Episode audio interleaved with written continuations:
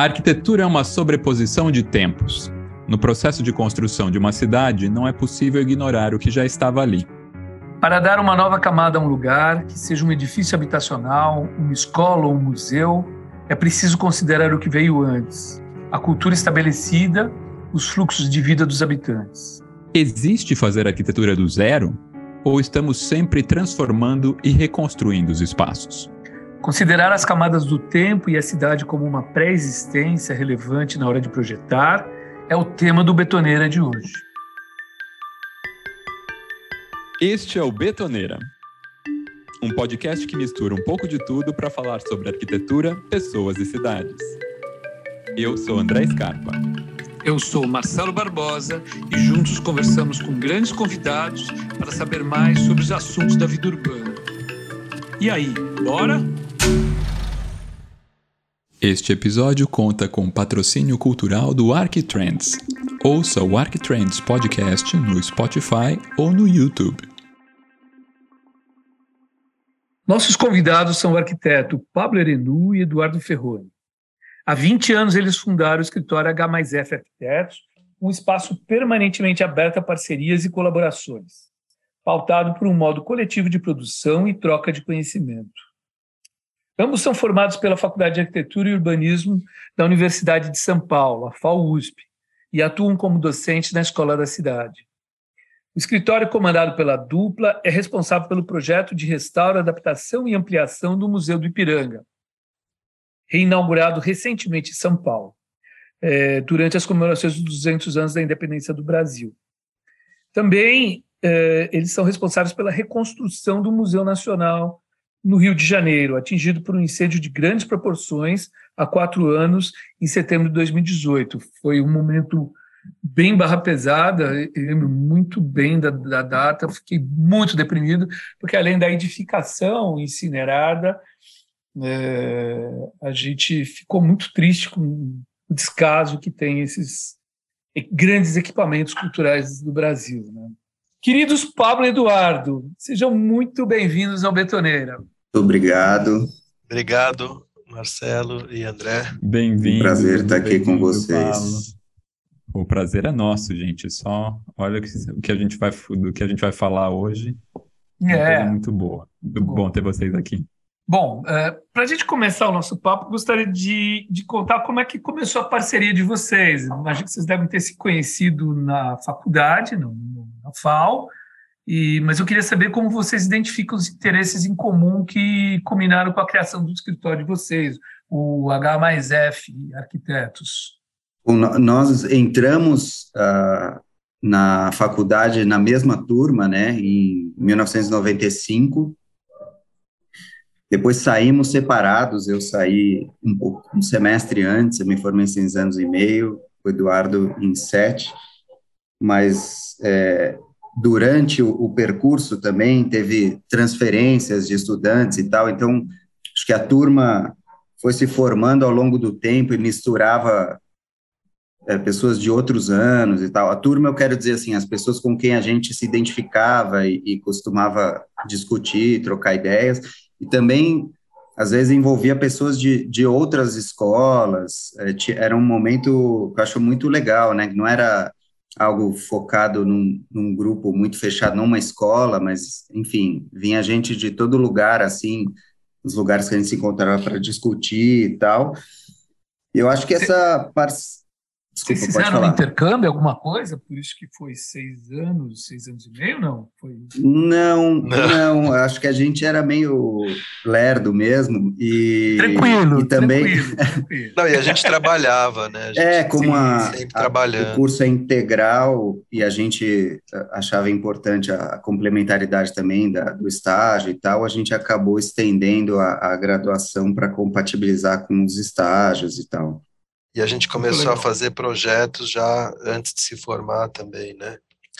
Com grupo é, eu diria que essa, essa parceria, né, digamos, o início dessa parceria que acabou se prolongando aí por mais de 20 anos, foi um pouco casual, assim, ela começou com umas oportunidades de fazer uns projetos antes é, da gente se formar, e envolvia outras pessoas, né, é, logo que a gente se formou, inclusive, era um grupo ainda não muito definido quais seriam os escritórios, a gente, com uma turma, uh, fundou um espaço que chamava Arquitetos Cooperantes, que hoje poderia ser meio coletivo ou coworking, sei lá, tem nomes contemporâneos para uma coisa que há 20 e poucos anos atrás a gente Já fazia existia. também, que era dividir o espaço, um monte de arquiteto recém-formado, alguns mais, outros menos recém-formados, sem a ideia ainda de um escritório, né? Assim, eu, eu e o Eduardo vamos formar um escritório. A gente fazia projetos, concursos, às vezes não fazia nada, ia lá só para conversar mesmo e uhum. tal, e, e, foi se começou se assim, e aí exatamente um grupo mais diversificado, mais ampliado, que depois com, com cada trabalho, as oportunidades que iam surgindo, foram desenhando parcerias mais duradouras, e aí, depois de um tempo, foram surgindo escritórios que acabaram realmente se configurando como escritórios, como o nosso, mas, enfim, foi um pouco casual, assim, não foi uma coisa, ah, lá, tá, amor à primeira vista, né? Assim, o dia que eu vi que na faculdade, eu falei, aquele será meu sócio pro meu resto sócio para o resto. Não, porque tem muito, né? Tem muito. A gente tem vários colegas que, desde o primeiro ano de faculdade, já, já, já ameaçaram uma sociedade, né? Não, a gente sempre foi mais solto. E aí, não, porque tem uma coisa de trabalhar em grupo, né? Que eu Sim. acho que é uma coisa que persiste ainda. A gente faz muita associação com outros colegas e, e, a gente fazia desde sempre lá. Na FAO tem também outro grupo de estudantes é, com os quais a gente fazia projetos antes de fazer a, de montar o Arquitetos Cooperantes. Então, seguiu fazendo assim.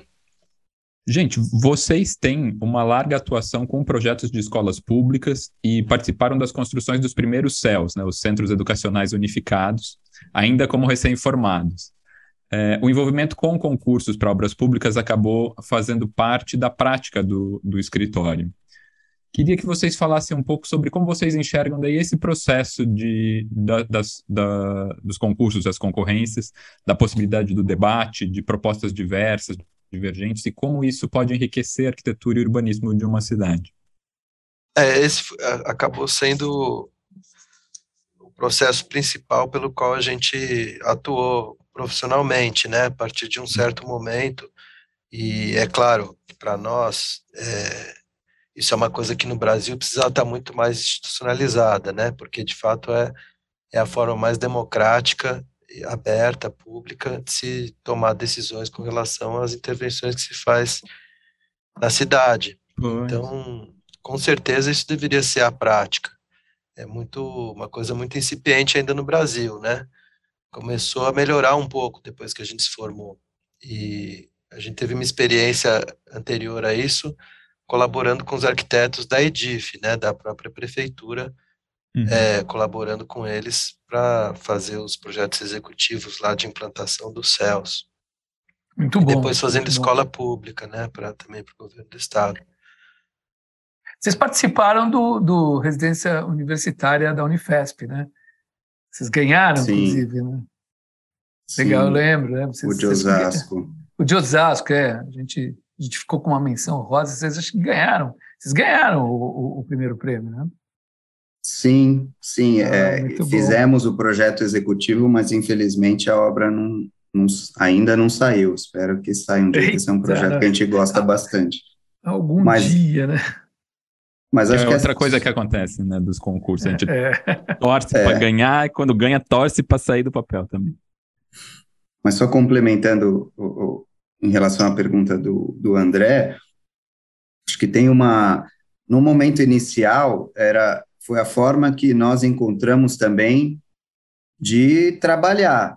Sim, é, sim. Né, é, foi uma hoje, né, olhando em retrospectiva, foi acho que uma sorte, né, coincidiu um momento é, com bastante pro, oportunidade de concursos, né, programas é, interessantes, pro, programas de equipamentos públicos que estavam em desenvolvimento. Então, o CEL, né? A gente acabado de se formar, estava montando ali a figura jurídica da empresa, e aí precisava ter a empresa para, por exemplo, colaborar com a Edif no, no desenvolvimento dos CELs. Logo depois começou o programa das FDS, né, e, e foram programas é, que mobilizaram muitos arquitetos em São Paulo, né, e, e o da FDE especificamente teve uma longa duração, na verdade ainda tem, né, é, mas perto do volume de projetos que foram desenvolvidos, digamos, ele teve uh, uma importância maior uma relevância há alguns grande. anos. Uhum. É, porque eram, é, foram produzidas centenas, né, de projetos, e que ainda tem uma quantidade, mas não é na mesma escala que, que, que se desenvolvia há 10 anos atrás. Mas, então, coincidiu que, e essa forma a gente conseguia acessar, porque, evidentemente, a, a, gente se formou e queria trabalhar. Se aparecesse alguma oportunidade de um trabalho privado, obviamente a gente aceitaria e desenvolveria com, com toda a energia, mas não apareceu, havia essas oportunidades, os concursos sempre são essa oportunidade, né, uhum. que é, muitos deles são totalmente abertos, tem alguns concursos Sim. que demandam pré-qualificações ou comprovações de experiências anteriores, que aí restringe um pouco mais, mas enfim. Uhum. Né, então a gente foi ir atrás e teve essa sorte de coincidir esse momento com esses programas estarem sendo desenvolvidos aí de uma maneira muito legal, né, que teve impactos muito fortes para em São Paulo, na cidade de São Paulo, Sim. visíveis até hoje, né, os CELS, as FDS, e aí isso foi, de alguma maneira, construindo um percurso em que, e que prevalece até hoje, talvez, se a gente olhar a produção, que é muito é, em cima de projetos públicos, né? É, isso acabou se tornando aí um pouco predominante na nossa trajetória, também de uma forma um pouco é, casual, né? Não é também, quando a gente se formou, falamos, não, nós queremos só fazer é, arquitetura só concurso, pública. Né? É, é. Só... Óbvio, a gente gosta muito, dá muito valor para isso, mas tem um tanto que isso foi acontecendo, né? Sim, é, é um não, pouco a revelia uma... de, dessa participação, né? Porque também concurso, ele tem uma, uma, uma coisa que é complexa, né? O escritório de vocês tem 20 anos, e os projetos que vocês acabaram ganhando nesses concursos públicos acabam demorando muito para se estruturar, né? Então vocês têm que lidar também com a questão do tempo na estruturação do escritório. Desculpa, André, te, te, te... não, não, sem problema. Só uma observação. Não, mas eu achei interessante duas coisas, né, que o Pablo falou. Uma, uma é essa, muitas vezes esses concursos eles, eles apareciam e aparecem ainda é, abertos, mas exigindo uma carga de experiência. E acho que essa a, a, maneira como eles foram se estruturando também, né, de trabalhar em, em, coletivos, de repente se associar a mais arquitetos, de repente alguém que já tinha uma experiência maior e que também trazia essa essa carga poder entrar, né? E outra que a gente e outra coisa que chamou a atenção é isso, a gente vê também como, os, como diminuiu o número de concursos hoje em dia, tanto que quando Sim. tem um concurso você vê a quantidade de projetos que são enviados, né? A gente vê centenas de, de participações em demonstram daí também essa escassez da, das oportunidades ne, nesse viés agora. Muito bom. É, infelizmente, o número de concursos hoje é sensivelmente menor do que foi aí durante um, um período aí dos anos anteriores.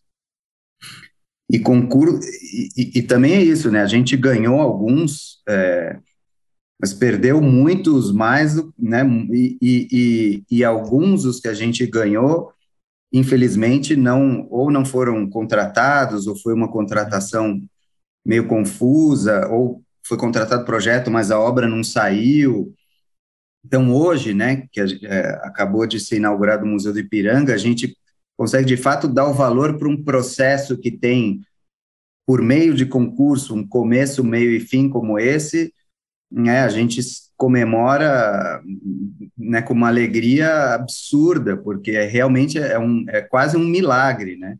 É um, compartilhado pela gente. Assim. É, é, é, um, é, é, compartilhado pela gente. A gente ficou muito orgulhoso do, da, da, realização do, do, do Vocês acreditam que não existe uma arquitetura feita do zero, né? Que todo projeto, em princípio, é uma transformação dos lugares, uma reconstrução diante de algo que já existe, seja arquitetura, cultura ou modo de vida daquele lugar.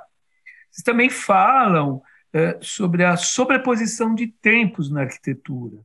A gente gostaria que vocês comentassem um pouquinho esse conceito é, guia, que guia a, a, a, a, prática do escritório, a praxis do escritório de vocês. Né? Eu queria que vocês comentassem um pouquinho isso. Isso tem, tem a ver um pouco com a ideia né, de que quando a gente, qualquer projeto que a gente vai fazer, sempre tem uma série de circunstâncias que estão colocadas lá e que são a história do lugar. Então, a arquitetura, no final, é a transformação desse lugar que já existe, né? seja ele um pedaço da cidade, é, seja ele uma outra coisa, mas você sempre transforma aquele lugar.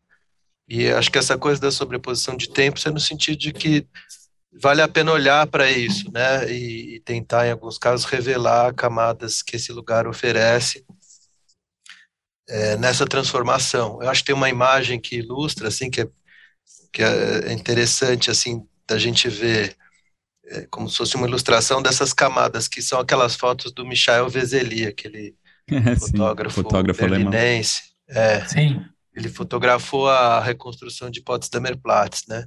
Sim, e lindo. deixou a deixou a, a objetiva aberta durante uns dois anos. E aí as fotos têm todo o tempo que passou de uma fase da obra para outra e, e, mostra um pouco as permanências no tempo, né? Porque Berlim é a cidade que tem permanências e mudanças assim muito marcadas. Então, acho que essa é uma imagem bonita para ilustrar essa, essa ideia de que a arquitetura está sempre ali mesmo quando a obra está pronta, ela continua andando no tempo, né? Logo passa a ser ocupada e transformada. Então, é claro que isso aparece nas obras onde a gente intervém, intervém no, num patrimônio é, tombado, né, que tem um valor histórico específico, como é o caso do Museu do Ipiranga, mas eu acho que valeria para qualquer outra obra. Sim. Sempre é, tem, tem, um, um resíduo né, temporal. Uhum.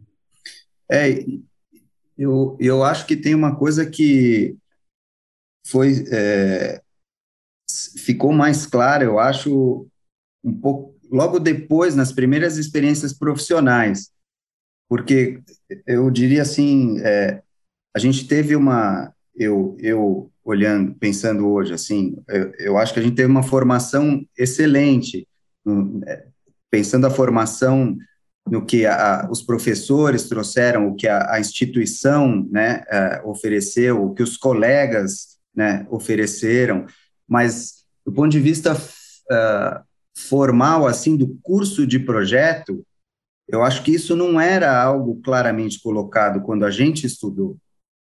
É, muitos, eu, né, eu estava lembrando agora, justamente em função da, da pergunta, do, enquanto o, o, Eduardo respondia, é, vários exercícios de projeto em que uh, a gente nem era muito estimulado a visitar o terreno, e me lembro até de uhum. alguns que o terreno era um pouco hipotético, sabe?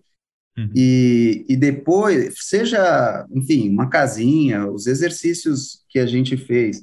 E, e aí depois, quando a gente é, começou a, a, a, ter que ir no lugar, né, os primeiros trabalhos e tal, qualquer lugar, ele é tão potente de informações, de dados para um projeto, né, é, para qualquer obra, que, que eu acho que a gente acabou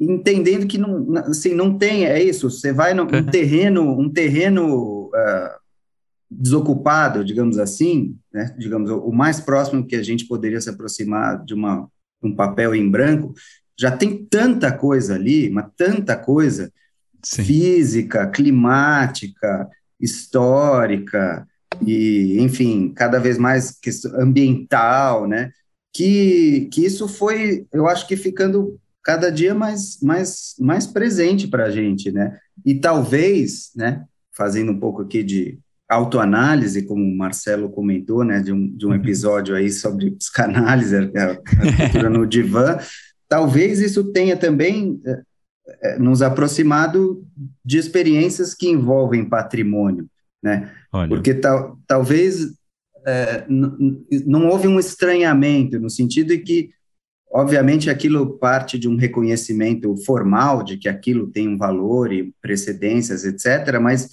acho que essa postura de estar muito aberto, eu tenho, eu tive uma, uma experiência docente com uma arquiteta uruguaia chamada Marta Cohen, que era diretora de, de uma faculdade onde eu dei aula nos Estados Unidos um semestre, e ela fazia uma analogia que eu, que eu sempre me lembro, assim, que era muito bonita. Conhecia era, a Marta. Ah, Você então. Conheci a Marta no Hector, ela trabalhou com o Hector. Exatamente, ela é, trabalhou, no, uma arquiteta maravilhosa. Fez lá o e aí, e aí ela, ela trabalhou junto. É, ela trabalhou com o Rubem Otero, que foi é, nosso colega lá na Escola da Cidade, e ela, e ela, quando dava aula, falava assim que ela, ela o modo que ela enxergava era do, do arquiteto como uma antena. Quanto mais aberta a captar todo tipo de sinal, né, mais elementos é, você vai ter na mão depois para fazer o projeto. Isso ela falava um pouco de um projeto que eles fizeram, um memorial aos, aos desaparecidos em Montevidéu, que é uma maravilha, enfim, é, que e aí essa imagem fi, ficou muito forte para mim de que se você realmente abre né, o espectro de captação dessa antena e está muito predisposto a, a, receber todo tipo de sinal, isso só, só é bom, né? não tem nada de ruim nisso. Depois, obviamente, a interpretação de tudo isso foi captado é, é uma outra história, mas está aberto para isso, acho que é o primeiro passo. E, e, e, isso eu acho que a gente, em qualquer projeto, tem essa postura, assim, de estar tá muito querendo ouvir as pessoas, ouvir o lugar, Sim. enfim, ouvir a história. Muito bom. Muito bom. Falando agora mais especificamente do projeto para o Museu do Ipiranga, né, a gente falando de patrimônio, o concurso para o restauro e modernização do edifício, ele foi promovido em 2017 pela Universidade de São Paulo. Vocês foram os grandes vencedores. E a gente gostaria que vocês contassem como que era a proposta, é, se tudo que vocês pretendiam foi executado, como que foi o processo de desenvolvimento do projeto. A gente sabe né, que envolve também uma grande equipe multidisciplinar. Queríamos saber um pouquinho como foi. Eu diria parabéns, que... Parabéns ah. pelo, pelo projeto, ficou lindo. Muito bom. Muito bom, muito orgulho. Muito bom, obrigado. É, mas eu acho que teve uma tem uma coisa interessante também que entra nesse nessa nossa discussão, né, que é um dado, que é o processo da obra. É, como a obra informa o projeto, né? É, eu diria que é mais uma camada de tempo, porque o projeto é uma espécie de carta de intenção e a obra é, se rola de uma forma interessante, ela, ela potencializa é, intencionalidades que estão no projeto. E uma obra de intervenção no patrimônio, ela sempre requer um grau de improvisação, no melhor sentido da palavra, né? Uma improvisação como no jazz, que é, que, que você precisa estar muito atento para as mudanças que podem ocorrer e para as tomadas de decisão, de decisão que você vai ter durante. E, então, assim, as, as intenções iniciais estão todas lá no, no projeto que a gente apresentou no concurso, mas a forma de viabilizar essas intenções foi sendo apurada e transformada em parte também durante a obra. Que é o processo, né? É. é acho que tem uma, um, uma dimensão que eu acho interessante que se relaciona com o que o Eduardo estava falando e, e, também com a pergunta do André, que assim, se é, a pergunta tinha uma parte que assim, se tudo que a gente imaginava foi construído, né? E aí, enganchando com isso que o Eduardo falou, eu diria que assim, o que foi construído é muito melhor do que a gente imaginava quando terminou Ai, o projeto, porque Olha. houve, porque houve essa esse, esse jazz positivo com uhum. todo mundo que estava envolvido na obra, né? É, obviamente, né, se, se continuar essa analogia com, com a música, né, se você tem uma partitura, uma composição maravilhosa, uma partitura excelente e, e, todos os músicos são muito ruins, não vai dar certo, né? Então esse jazz depende da competência dos músicos envolvidos e tal mas acho que ali houve assim uma predisposição nossa, primeiro de também estar aberto para todas as contribuições que poderiam né, vir durante esse processo, de qualquer claro. ordem, né, desde os gestores aos, aos operários, né, é, e um envolvimento de todo mundo que estava ali participando, a da construtora, da USP, da fundação, né, de apoio à USP, é, enfim, da, da, dos próprios órgãos de patrimônio, das, de todos os órgãos públicos que participaram das aprovações, das discussões, né, havia ali uma vontade de, de, de fazer direito, né, fazer bem feito de todo mundo. E aí, nesse sentido, eu diria assim que é isso, aquela carta de intenções que foi se transformando e chegou no projeto executivo, é, indo agora que a obra está tá pronta, assim, é, eu diria que é mais do que a gente podia imaginar naquele momento, ah, que mas massa. que é foi construído nesse processo, né?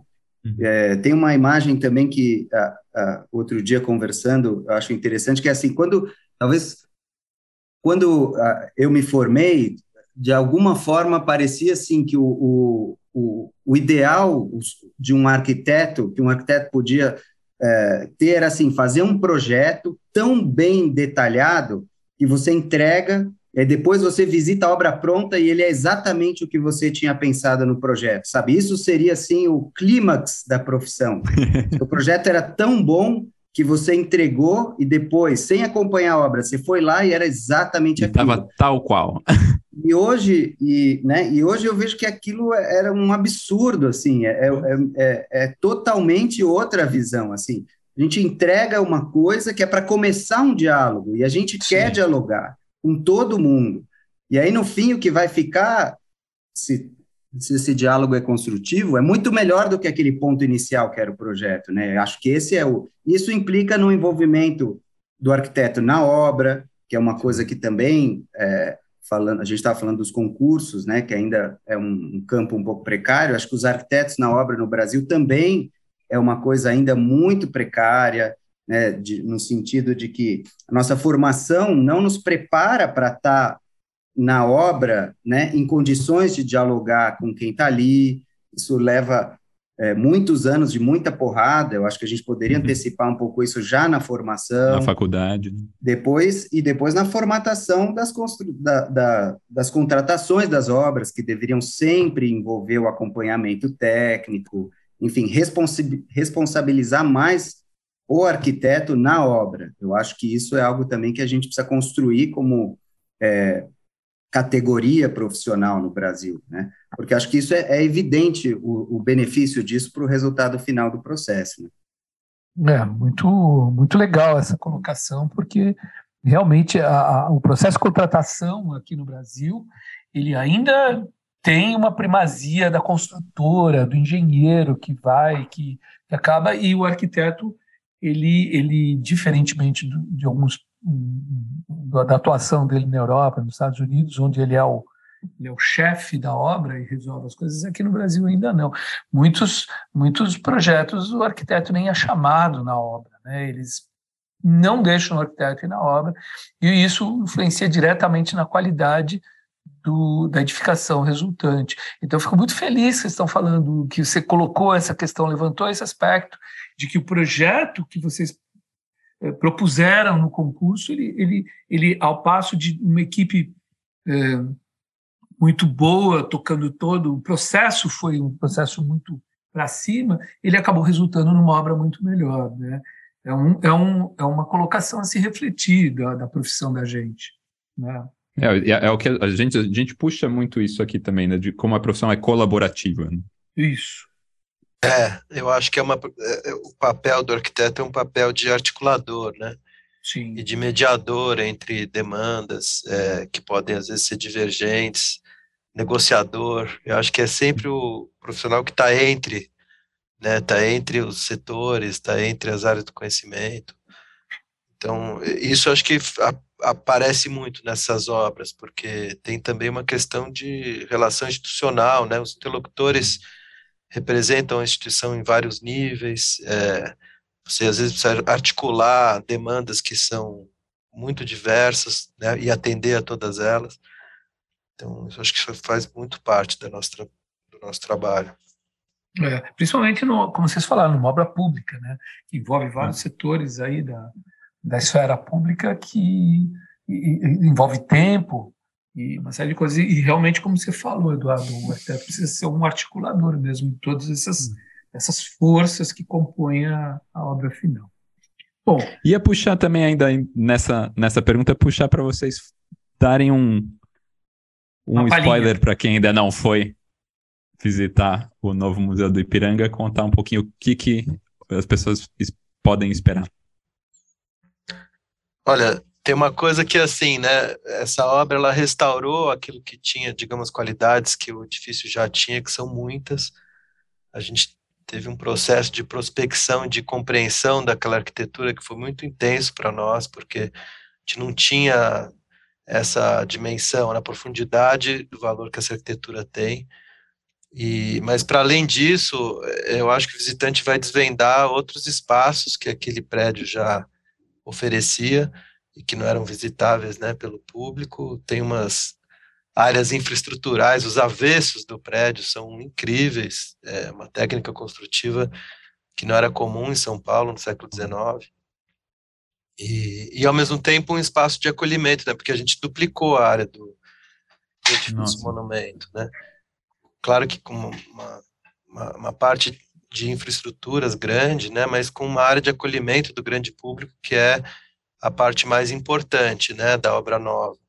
Então, eh, a gente, é, nas primeiras visitas que a gente já acompanhou no, nessa, no museu já aberto, a gente pôde perceber que esse acolhimento funciona mesmo como uma espécie de antessala, de um espaço que não é nem parque, nem museu, faz essa uhum. conexão entre o parque e o museu, você entra sem pagar ingresso, é uma sombra no parque ali, você pode ficar sentadão no banco sem entrar necessariamente, então isso é uma, eu acho que foi uma conquista para aproximar mais o museu do público, né? E principalmente os moradores lá do Ipiranga, né, um bairro tradicional de São Paulo, que ganharam um espaço de contemplação e de, de cultura, né? Então, e, e a, a, complementando um pouquinho a pergunta do, do André, e, e o que não deu certo? O, o que vocês tiveram que mediar lá, assim, no dia a dia da coisa, para rolar, para sair? A gente quer detalhes, quer saber esmiuçar um pouquinho as coisas de uma obra tão importante, né? Um prédio de 1895, é, que estava, como vocês falaram, encoberto uma série de coisas e vocês desvendaram, vocês abriram, ampliaram isso e descobriram um monte de, de esqueleto lá embaixo também, né? É, não, teve um trabalho de prospecção muito grande, né, Marcelo? Então, é, tem uma parte da, dessa construção que é muito delicada, que é, é o encontro da ampliação com, com o edifício monumento, que é o edifício original. Eles se encontram em subsolo, é, com escavações rasantes, assim, a construção existente, e com algumas delas passando por baixo do saguão principal do, do edifício monumento. Então, essas obras de contenção de, né, de, de terra e escavação de túnel e vala, elas mudaram muito durante o projeto, a partir do concurso, onde tinha essa carta de intenção, precisamos conectar, e a gente propôs uma conexão de uma certa forma, depois, a hora que começou a prospectar, se deparou com várias surpresas, então isso é muito interessante, porque nunca é exatamente aquilo que você imagina, Sim. como as pessoas pensaram na época, fazer as fundações, você acha que é um desenho, depois vê que é outro. E, e, durante, e a prospecção é sempre pontual, né? Então, durante a obra, a gente descobriu também muita coisa nas fundações. Então, isso foi mudando. É, então, você poderia dizer que se, se, se, a, a ideia era construir o túnel de um jeito, aquilo não deu certo, teve que mudar. Mas é para nós deu certo, porque a gente descobriu outras formas de desenhar o espaço de conexão. Uhum. Então, legal. isso é bem um exemplo daquilo que a gente acha legal no sentido de que o erro é parte do processo, né? O erro é uma coisa valiosa numa obra como essa, né? Você faz uma estimativa, uma prospecção, depois descobre uma coisa totalmente diferente e aquilo tem que melhorar o projeto. E isso aconteceu várias vezes. No caso dessa conexão, mudou muito o desenho, mas a intenção, que é a forma como as pessoas chegam naquele saguão do edifício original, é a mesma. Muito bom. Não, e legal ver que o que vocês, o que vocês sentiram ali, né, de lidar com, com, per, com percalços, com, com é, descobrir coisas durante o processo ou mudar soluções durante o processo, é da arquitetura e pegar numa arquitetura que já existia, que sofreu isso também, né? Vocês tinham os desenhos de como deveria ter sido, mas durante a construção lá. E bonito ouvir os nomes, né? Tipo, edifício monumento, espaço acolhimento, spa, é, o acolhimento. É, é, bonito também ó, a, o programa do, do edifício. Isso aí. Bom, é, emendando na questão museu, né?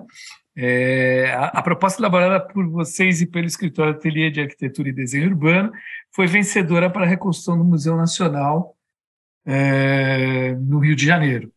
É, é o, o, projeto propõe uma maior integração né, com o, o Parque Quinta da Boa Vista, por meio de rampas de acesso na lateral do prédio, e, e, e, uma ideia que deixará a estrutura mais conectada com o jardim, mais acessível. Eu, eu, eu eu fiquei eh, recentemente, recentemente não, um tempo atrás, assisti o filme Rio 40 Graus, né, do Nelson Pereira dos Santos. E, cara, muito legal, filme de 1955.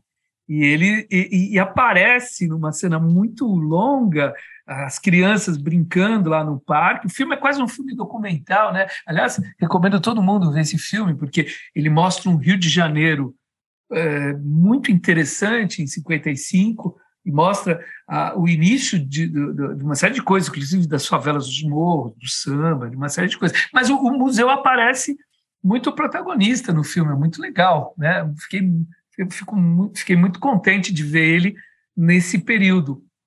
É, então, eu queria que vocês falassem um pouquinho, contassem um pouquinho sobre esse projeto, né, que é um outro projeto icônico, e que esse é uma reconstrução, porque ele praticamente foi totalmente queimado, né, incinerado por, por um descaso uh, nas instalações. Então, queria ouvir um pouquinho de vocês essa questão uh, que, apesar de ter a questão da segurança do público reforçada, porque já pegou fogo, né, o patrimônio e como é que vocês respeitaram a questão que vocês preservam tanto que essas camadas do tempo uh, que ele carrega e reforçando essa relação com o entorno próximo dele, a partir dessas rampas que ligam a, Quinta da Boa Vista. Embora, quando você olha assim, vistas gerais dos dois, eles é, pareçam, se, se, assemelhem muito, né? É, como você falou, tem um, ponto uh, de partida, por outro lado, que é muito diferente, que o incêndio deixou o, o conjunto ali do Museu Nacional, digamos, o, os desafios do projeto, embora os edifícios, no fim das contas, de alguma maneira, tenham muitas semelhanças, como Sim. o processo de projetos são muito diferentes, porque o, o edifício Monumento do Museu de Ipiranga estava interditado há muitos anos, mas por danos pontuais que apresentavam uhum. riscos para visitação, mas o edifício estava lá, né? E aí, nesse sentido, a, a restauração daquilo que já estava lá é, tinha um caminho muito claro né, a ser seguido, é, muito diferente do Museu Nacional, porque né, o, a tragédia de 2018 é, gerou perdas é, irremediáveis, né? Completamente. E, e aí tem um, acho que talvez o, como postura, uma coisa fundamentalmente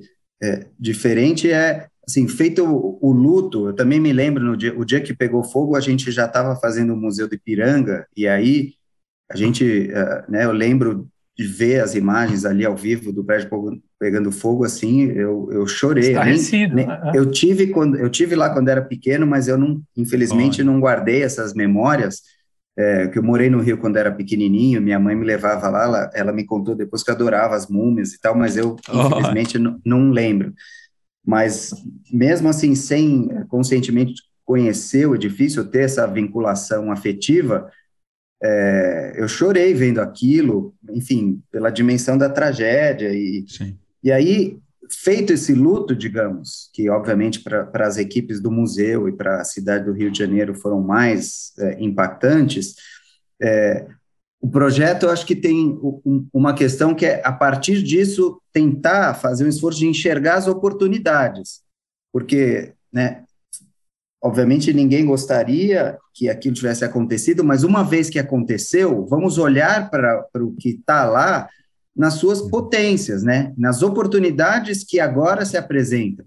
Muito Aí, nesse sentido, a coisa ganha um interesse, porque se por um lado o fogo levou embora muitas camadas de tempo, para vincular com a sua pergunta, ele revelou outras que a obra que estava ali recebendo manutenções meio emergenciais durante 100 anos, né, já tinha escondido um monte de camadas de elementos Olha. da história do edifício, apareceram com o fogo. As alvenarias sem revestimento, a gente hoje consegue ler vãos que foram fechados, janelas foram abertas onde não tinha, fachadas que eram externas que viraram internas, porque o edifício foi sendo ampliado ao longo do tempo, Sim. né? Então, é, ler essas camadas e enxergar, tentar enxergar as oportunidades que estão colocadas ali é, hoje, né, a partir da condição que o incêndio colocou, foi um desafio enorme, está sendo ainda um desafio enorme para toda a equipe, né, uma equipe grande também, uma parceria que a gente fez com um monte de gente legal, e tem sido um processo uh, muito interessante também, né, de, de lidar com, com essa, né, dessa, de novo, essa, essa antena, né, agora ela tem que estar direcionada para outro tipo de sinal, mas que também pode nos, nos oferecer aí pistas super interessantes para que para como reconstruir esse, esse museu a partir de agora. Acho que é um desafio de um projeto como esse é, é permitir que essas camadas sejam visíveis simultaneamente, né? Uhum tanto no, no Ipiranga quanto no, no, Museu Nacional, né? Você poder permear a, as camadas espacialmente. E no, e no, Museu Nacional tem uma coisa também de do o, o desastre fica presente também, né? É, por exemplo, por exemplo, a gente vê aquelas vigas retorcidas pelo pelo calor do fogo ali, é, que elas é. estão aparentes ali. E vocês mantêm isso né, no, no projeto. É, isso é uma questão que foi está sendo ainda muito discutida, né? Até que ponto você. Porque aí acho que o trabalho do arquiteto é saber eleger quais são as camadas que devem prevalecer, né? E, e ter o cuidado para não apagar parte delas e, e, aí, no caso das vigas, é uma discussão muito pontual, específica, porque elas tendem a ser muito caricaturais também do incêndio, né? Tendem a, tendem a ser testemunhas muito, muito assim, diretas, né? E então é uma questão se você mantém ou não, se, se elas são protagonistas naquele espaço, porque você tem também outros indícios, né, do que houve. Então, nós, sim, nós estamos, por enquanto, mantendo, mas estamos discutindo. É um projeto também que é, é interessante nesse sentido, que é, é difícil você descrever ele como imagem, sim. porque ele é um processo. É um projeto que é um, a gente está ainda fazendo prospecções, está descobrindo também é, fundações, desenhos de piso e, e, e desenho de paredes que foram depois removidas. Então o projeto está num estado assim de em que as coisas estão ainda flutuando, é, e as coisas estão flutuando ainda sem tomar uma necessariamente um rumo para cá ou para lá, e eu acho que é um estado uhum. muito bom. É, e muito cuidadoso tem que ser, né, a nossa abordagem para que para que essa eleição daquilo que fique, daquilo que é restituído, é, possa ser a mais permeável possível do ponto de vista das camadas que, que coabitam ali esse espaço.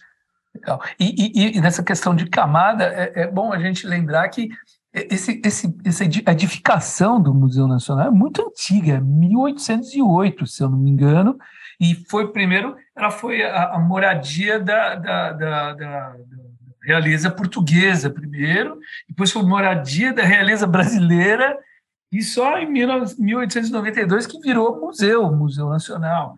E, e, e então, essas camadas é, é, é, do, do, que foi, começou como uma moradia, depois virou museu, pegou fogo, vocês agora estão reestruturando e encontrando essas, essa, essa, essa prospecção do que foi, uma coisa muito maravilhosa, né? De tudo isso que, que, que representa a história do Brasil, isso.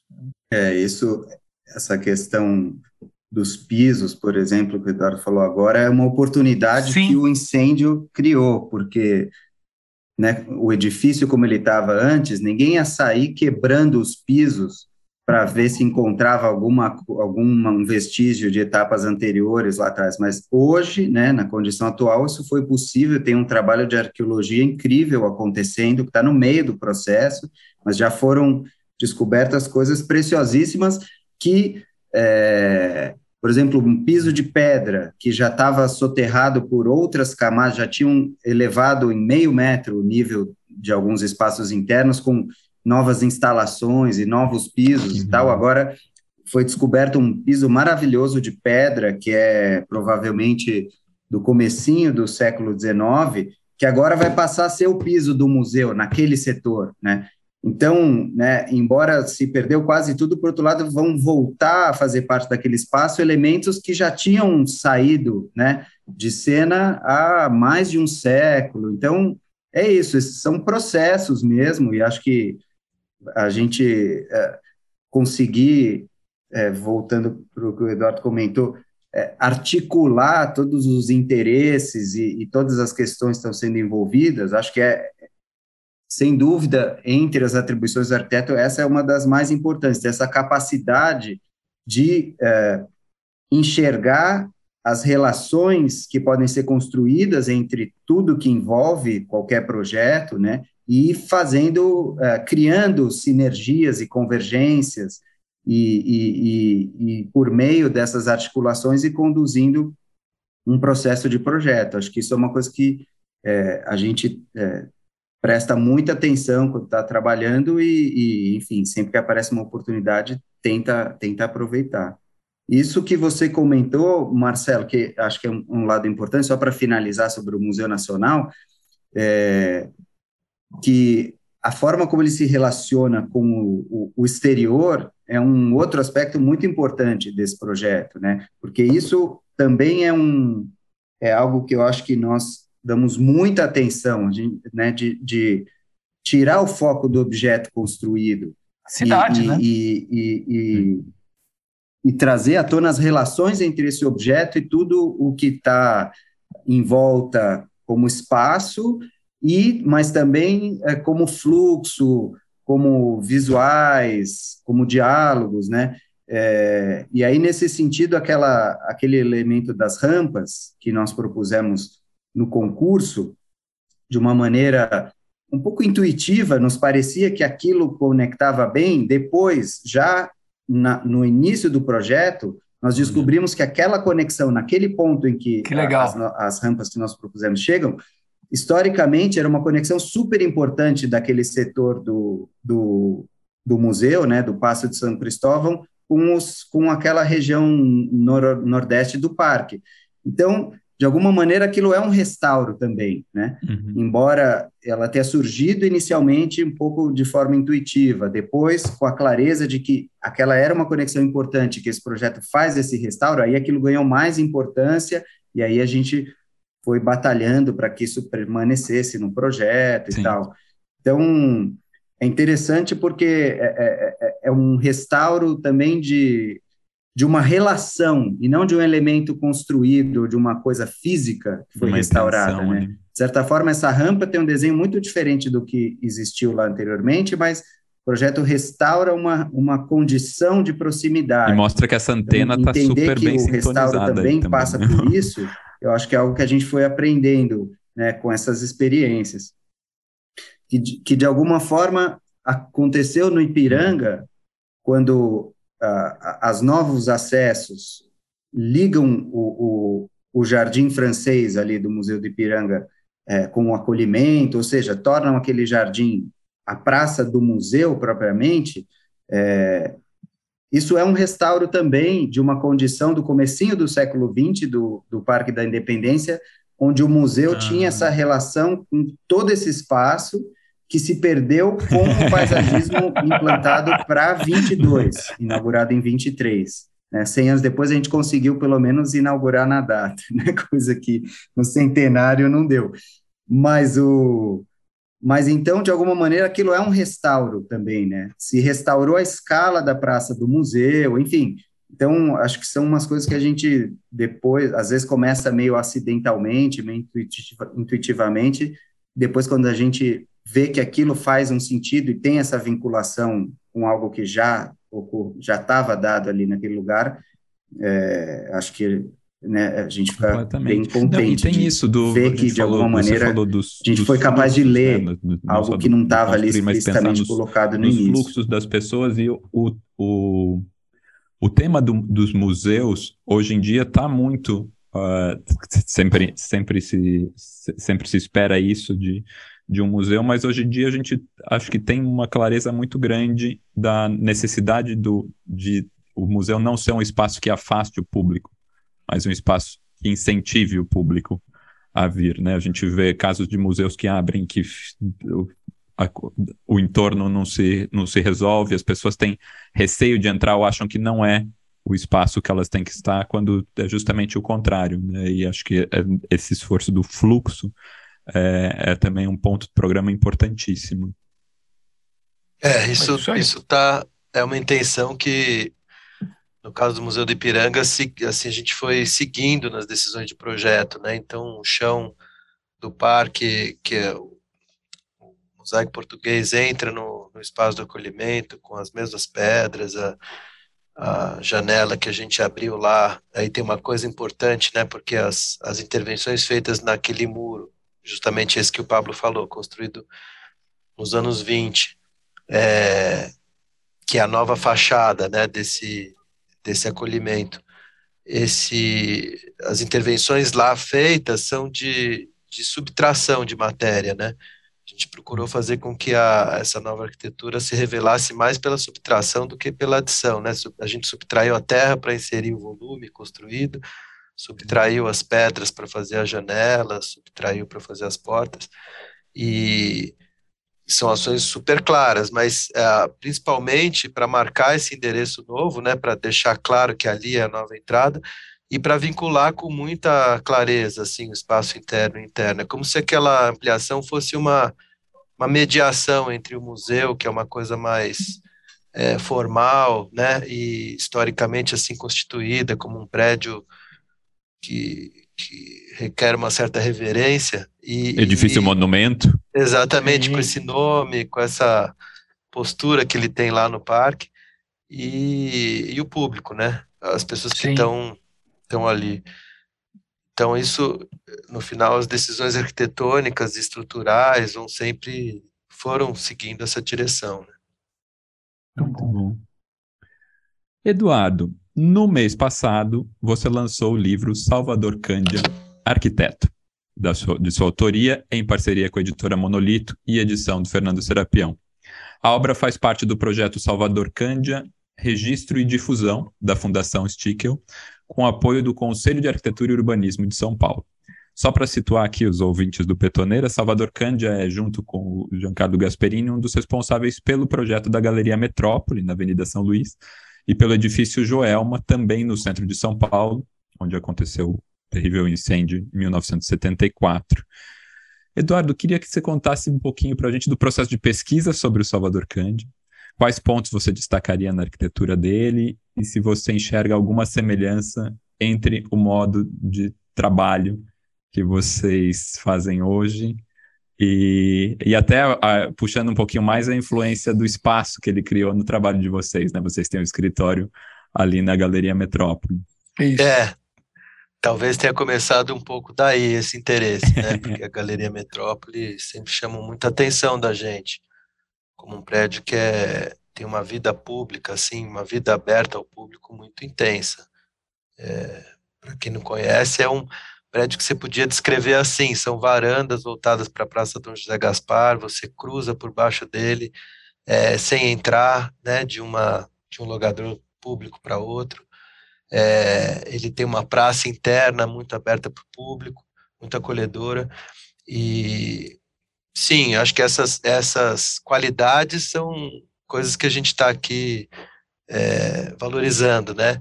E mais, é, esse livro, na verdade, é a publicação de um mestrado, né, feito em 2008, terminado em 2008.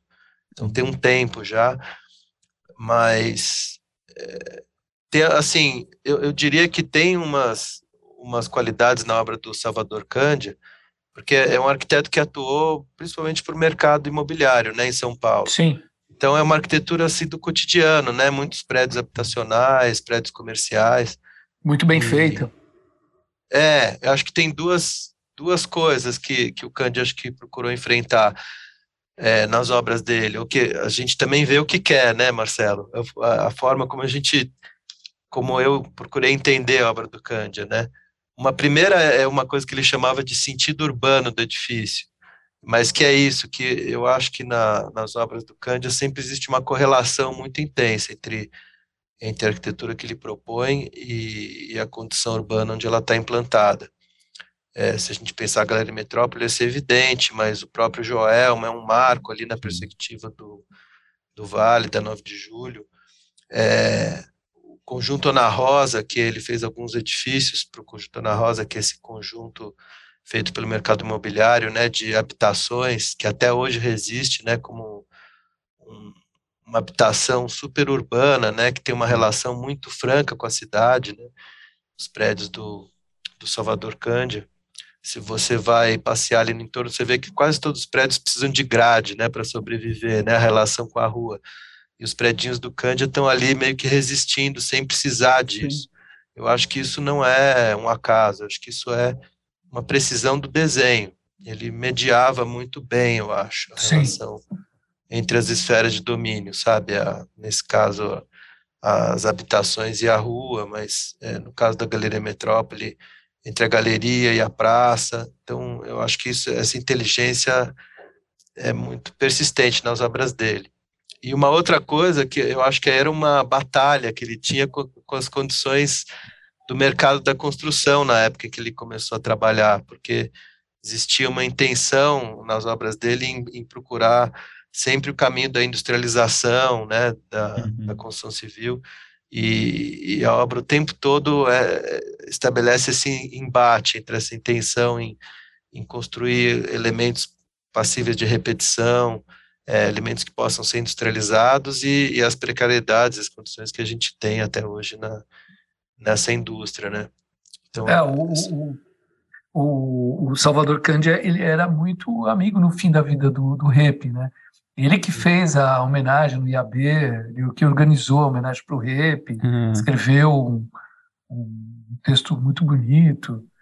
E acho que ele tem, ele, ele tem um papel importante também nesse, né, nesse, nesse, nesse período o mercado imobiliário estava crescendo mais, de, de, de, imprimir uma qualidade nos projetos. Descambou, né?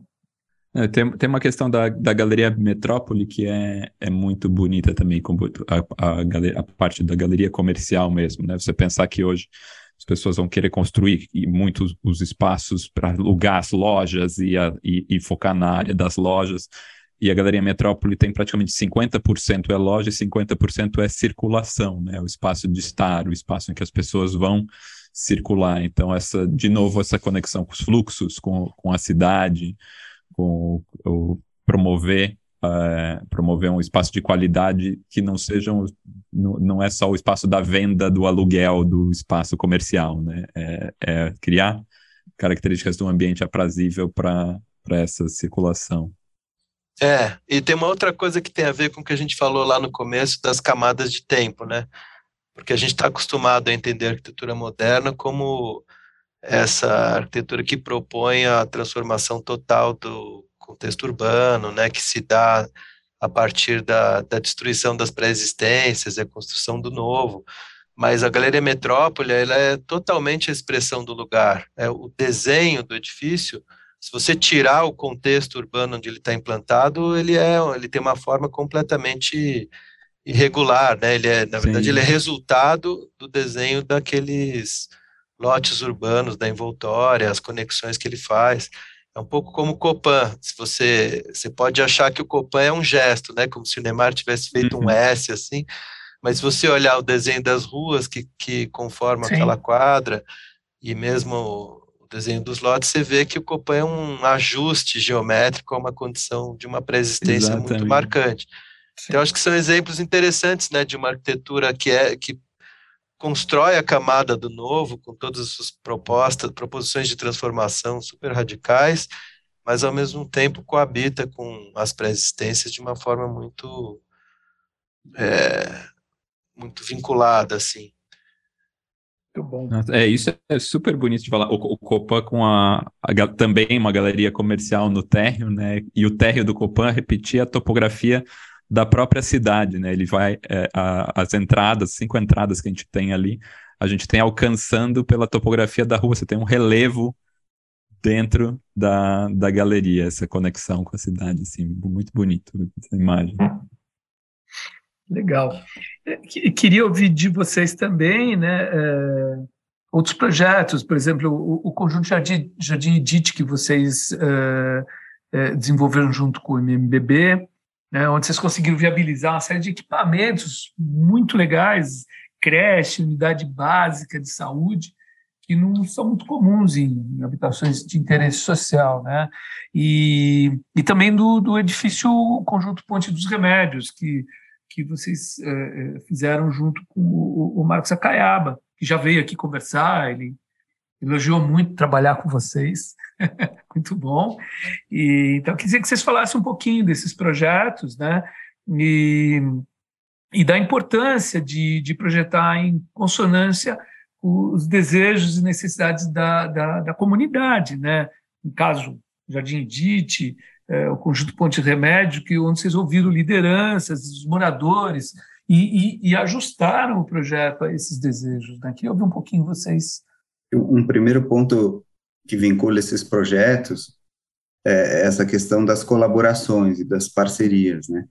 que eu acho que isso remete também, talvez, para o primeiro o primeiro projeto construído que nós fizemos, assim, é, foi uma escola da FDE, que também foi uma parceria junto com o escritório Barossi e Nakamura, né, com Antônio Carlos Barossi, que tinha sido nosso professor, e, e que, enfim, é, é, também tem essa coisa, o jazz não da obra, mas do projeto, né, de, de, de fato estar tá aberto a, a ouvir o outro, acho que todos esses, esses projetos é, nessas parcerias, acho que também tem essa característica de, de, que o resultado do projeto, né, não necessariamente da obra ainda, né, mas também é melhor, certamente é melhor do que se cada um tivesse feito pelo seu lado, sabe?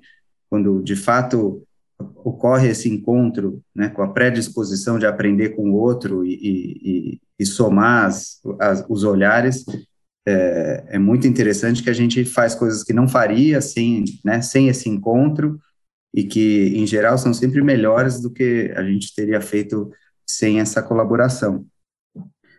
É, e tem, por outro lado, também esse olhar muito urbano, que isso que o Eduardo está falando, que é um, pouco talvez o que a gente mais gosta de olhar na obra do Cândia, é, e Olha. não só de olhar, mas de viver, né? Porque o Eduardo ainda mora lá, mas eu até o, pouco tempo atrás morava, moramos quase duas décadas no Copan, é, temos o escritório há 20 anos na Galeria Metrópole, então também a, a experiência desses lugares, né? Cotidiana mesmo, para as coisas mais, é, né? Menos nobres, né? Ir de meio de pijama comprar pão é, cedinho, logo de manhã, você vê o espaço em todas essas dimensões e tal. É, mas acho que essa, essa dimensão urbana está muito colocada naquele projeto da escola da FDE, embora, enfim, com uma possibilidades muito limitadas, né? Ali se resume a uma pequena pracinha de acesso que faz um pouco esse diálogo entre o equipamento e o bairro ali muito precário e tal. Diz que no Jardim Edite tem uma, uma uma força, é, eu acho, e conseguiu chegar até o final do processo com essa força, que é essa busca do Sim. que o, né, acabou de ser dito sobre os predinhos do Cândia, né, de, de, de prescindir de um cercamento, de um, que a arquitetura, né, que aquele a, a construção consiga ter a clareza para qualquer pessoa, né, é, qualquer uh, um que esteja passeando por ali, morador, visitante, etc., de, de ir criando essa, indicando o que é público, o que não é, onde se acessa, onde não, e não agrade fazer isso, né? E aí, nesse sentido, se amplia, é possível ampliar uh, o passeio, a, a relação é, as, vis, as visuais ficam mais interessantes, os equipamentos, no, no caso do Jardim Edith, ajudaram muito também a, a, um pouco organizar essa urbanidade do térreo, mas que vem muito do processo, porque o Jardim Edith começou, ele foi um projeto muito longo, de, o projeto demorou muito para chegar na sua versão final, nas primeiras, uh, a demanda inicial estava claramente colocado que cada equipamento tinha que ter o seu lote separado das edificações. Assim chegou a encomenda no início, né? E depois, por uma série de razões, enfim, que não vale a pena contar agora, foi quase que inevitável para aquilo poder ser construído, a gente tinha que fazer a sobreposição, né? Criar essas relações mais interessantes entre os equipamentos de habitação e assim foi construído. Mas foi construído como projeto durante um longo processo de negociação, de articulação, né? É, que é, não, na não tá ponte tá todo, dos remédios tá também, embora na ponte dos remédios esteja ainda no, muito no meio do caminho, porque uma parte pequena uhum. dele foi entregue para os moradores, o, o comércio do térreo ainda não estava funcionando, uma quadra que está em obra agora, que tem uma creche no, no, no embasamento e, e, apartamentos em cima ainda não está entregue também, e boa parte da, da, do plano urbanístico que a gente fez, é, a gente acabou não, não fazendo ainda o projeto e provavelmente nem faça, né? Vão ter quadras ali que vão ser projetadas por outras pessoas e esperamos que o plano urbano, né, um pouco a estrutura de que foi pensada, aguente, né, é, sobreviva a, a, a, a olhares que não necessariamente tenham essa convergência. Esperamos que os, os outros projetos olhem para isso também com atenção e também criem essa urbanidade, mas mas é uma maravilha também desse, todo esse período de troca com Marcos Acaiaba, que também foi nosso professor na, na escola, que depois, nessa outra condição de parceiro de trabalho, né, se constroem outras dinâmicas, enfim, é o que, de alguma maneira, anima também a seguir nessa profissão, né, que é tão dura e tão ingrata em na grande parte do tempo, mas que oferece a gente também procura essa, olhar um pouco essas, essas obras como expressão, expressões é possíveis de uma política pública, né? né? Continuar Sim. aí então, nesse eu percurso. acho que tem paralelos entre as duas, no sentido de que a gente estava ali pelo justamente pelo processo, como o Pablo falou, no caso do Jardim Edith, a própria relação com as lideranças lá da comunidade, né, que nos levaram para esse caminho de experimentar ali uma coisa que é muito comum é, fora do Brasil e que é uma obra de caráter social assim ter essa mistura de, de uso dentro do próprio lote, né, do mesmo lote. Sim. Uma coisa um pouco óbvia de que é que pode dar bons resultados, porque é, também para nós foi ficando cada vez mais evidente que é muito necessário que a habitação tenha algum alguma algum elemento que faça mediação com o ambiente urbano, né, que possa criar Sim. uma certa vida urbana que vai além da, das casas e, e, que possa fazer essa relação entre rua e casa, né. Ao mesmo tempo, tem uma demanda muito grande, porque ali no Jardim Edith o terreno tem um valor imenso e, e, a, a creche que está lá usava um espaço alugado no entorno, estava a Secretaria da Educação em busca de terreno, Secretaria da da saúde em busca de lugar para implantar uma UBS. UBS. Então, casou as demandas, né? É, então forçou para fazer uma coisa que é muito evidente, que, que é necessária cada vez mais, que você potencializa o solo urbano, sobrepondo essas funções, e ao mesmo tempo, com isso, pode viabilizar melhor esse relacionamento entre habitação e cidade, né? No caso do Jardim Edith, o, a unidade básica de saúde, ela acabou funcionando como um, um centro de, de, de, encontro dos moradores. É, Olha. Porque tem ali salas de aula, salas de encontro e a, e a própria direção da UBS, que tem também esse, já essa experiência, né? É, as diretoras da, da UBS têm uma experiência imensa naquele caso, não só naquele caso, mas é muito comum, com relação com a comunidade é, tem a medicina, né, tem, tem esse acompanhamento das famílias, então é, tem muitos encontros que são feitos lá e, e, acabou servindo como um espaço de resolução de conflitos entre os condomínios, os equipamentos, é, a própria disposição da creche no térreo da, do, da outra quadra lá, embaixo dos edifícios habitacionais, forçou também o relacionamento entre os moradores e, e a própria direção da creche. Então, isso tudo vai numa direção que é da construção de uma vida cívica e pública, assim, mais rica, né?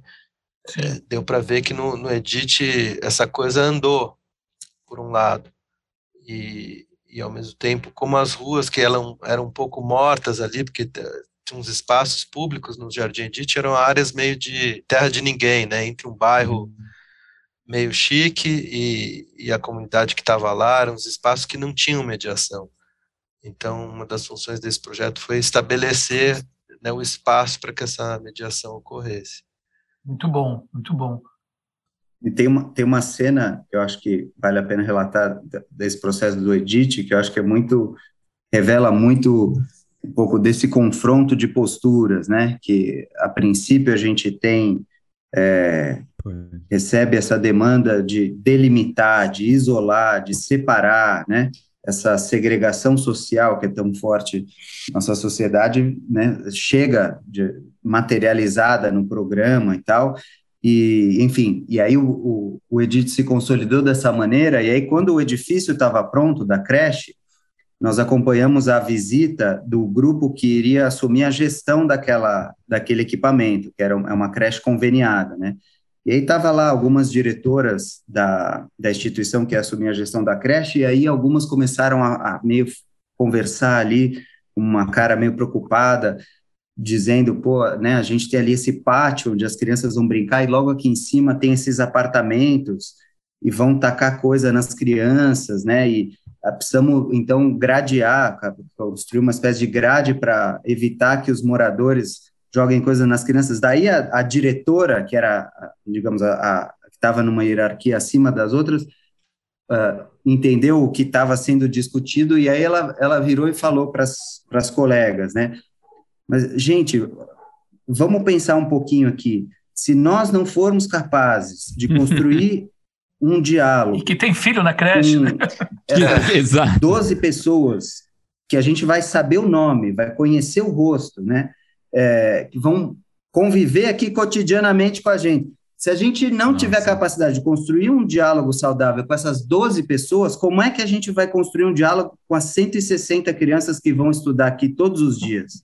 Se nós não formos capazes de construir esse diálogo com esses 12, não vamos fazer com 160 claro. crianças. Então, o que, que nós estamos discutindo? Aí, sabe, é, um, é uma coisa que é quando ela colocou isso dessa maneira, ficou tão óbvia. Sem uma grade. E aí acabou a rede. discussão, né? Aí, obviamente, é, todas desistiram da ideia e, felizmente, a, a creche está lá sem essa proteção até hoje. Sim, sim. Mas uhum. é interessante porque nesse caso, né, aquela disposição espacial forçou a, a, a escancarar essa discussão, né? Ela estava meio velada e tal, mas a, a arquitetura colocou, em, tensionou uma relação ali que tradicionalmente seria problemática, mas que a gente constrói de outra maneira, né? Sim. né? É a gente que tem que construir isso de outra maneira. E aí a fala dessa diretora resolveu o problema, né? Então isso acho que é, é bonito, né? Como às vezes é também a arquitetura pode arquitetura, estimular debate, é. né? De como, como se não fosse comum ter creches em bairros verticalizados, né? De é, fazem divisa com prédios altos. No mundo, né? Mas, mas daquela forma, não é. Em São Paulo você tem a cada esquina, ah, mas é, da forma construída ali parece que é uma novidade. É. Então, às vezes é, é reitero o óbvio, né? Arquitetura. Gente, para a gente finalizar, e, pô, foi uma delícia esse papo. Foi uma aula aqui pra gente, pelo amor de Deus. Muito, Mas a gente gostaria legal. que vocês deixassem uma mensagem para os estudantes. Tem muitos estudantes de arquitetura que ouvem aqui o Betoneiro. E para as pessoas interessadas na construção. Né? Uhum. E para as pessoas interessadas na construção das cidades também, né? que também nos acompanham aqui, falando um pouco sobre a importância de projetar e pensar arquitetura e urbanismo, considerando essas camadas do tempo que a gente conversou, considerando as pré-existências das cidades, como que isso pode resultar em projetos que manifestem maior pertencimento mesmo entre as pessoas e gerem esse desejo de cuidar e preservar os espaços. né? Pede no final. Exato. não é fácil sintetizar isso assim, né, como um encerramento, né? Acho que de alguma maneira a gente foi abordando um pouco isso ao longo da conversa, mas eu acho que pensando nos estudantes, é, eu, eu sempre é, gosto de lembrar assim que é uma profissão muito muito dura, né? É, muito sofrida, mas também muito é, que retribui a altura do sofrimento que ela provoca, assim, né? É, então, a persistência, a, a, a gana é, é, é, fundamental e a abertura, né? Eu acho que não só para ver essas camadas de tempo, mas todas as vozes, eu acho que ela, é, também falando da profissão, ela é uma ela força o encontro, né? Em todos os tipos de encontro, ela nos obriga a estar com outros. Eu acho uma coisa muito bonita da profissão, né? Ele não faz nada sozinho, né?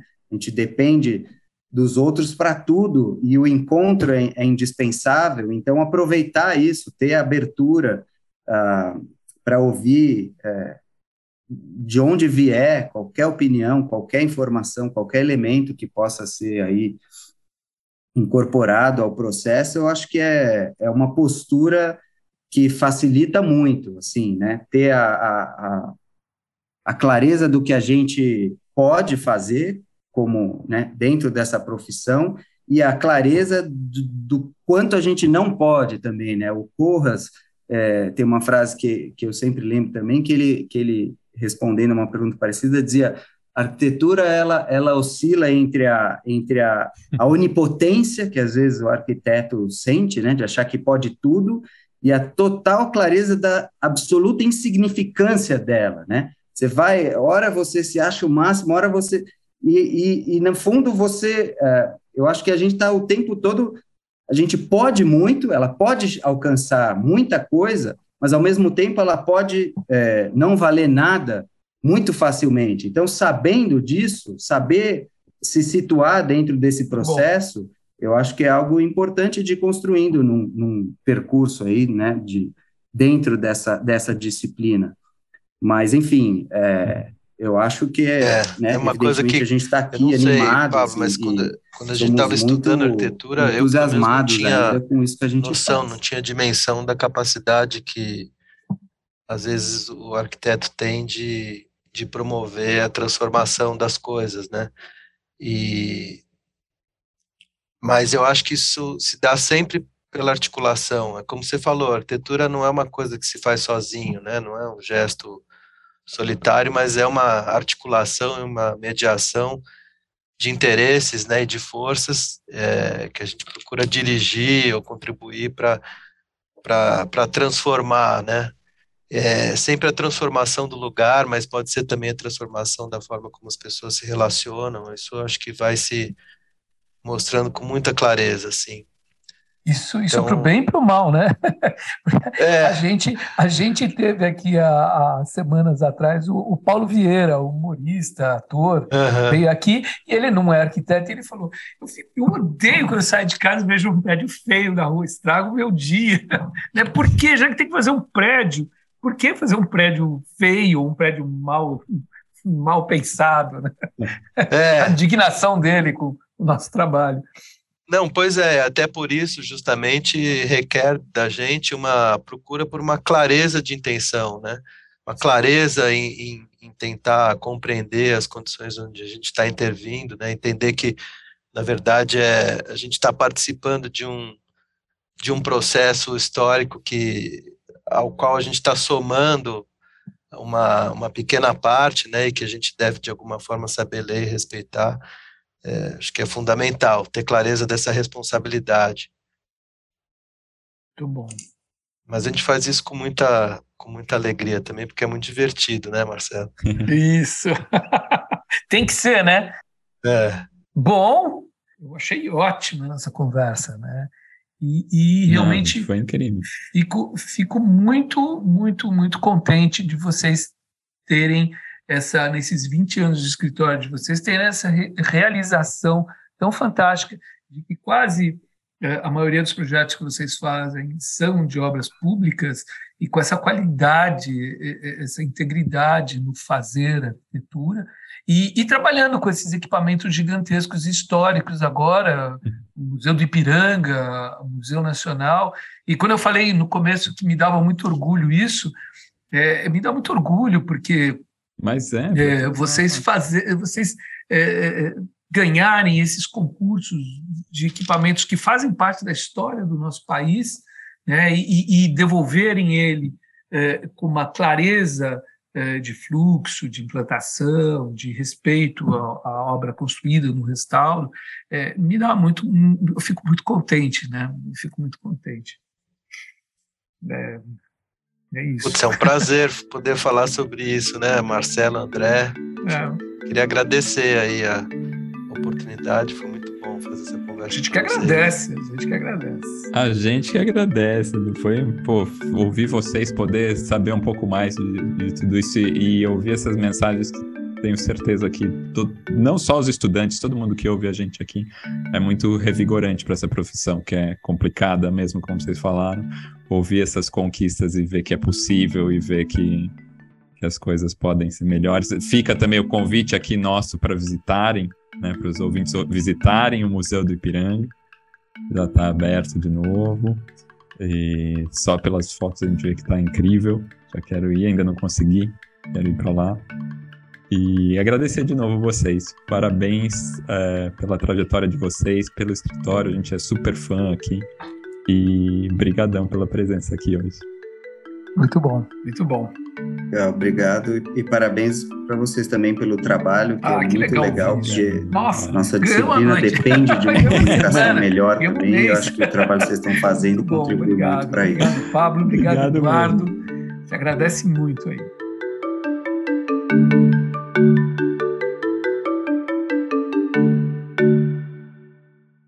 Este episódio contou com o patrocínio cultural do Arquitrends. Ouça o Arquitrends Podcast no Spotify ou no YouTube.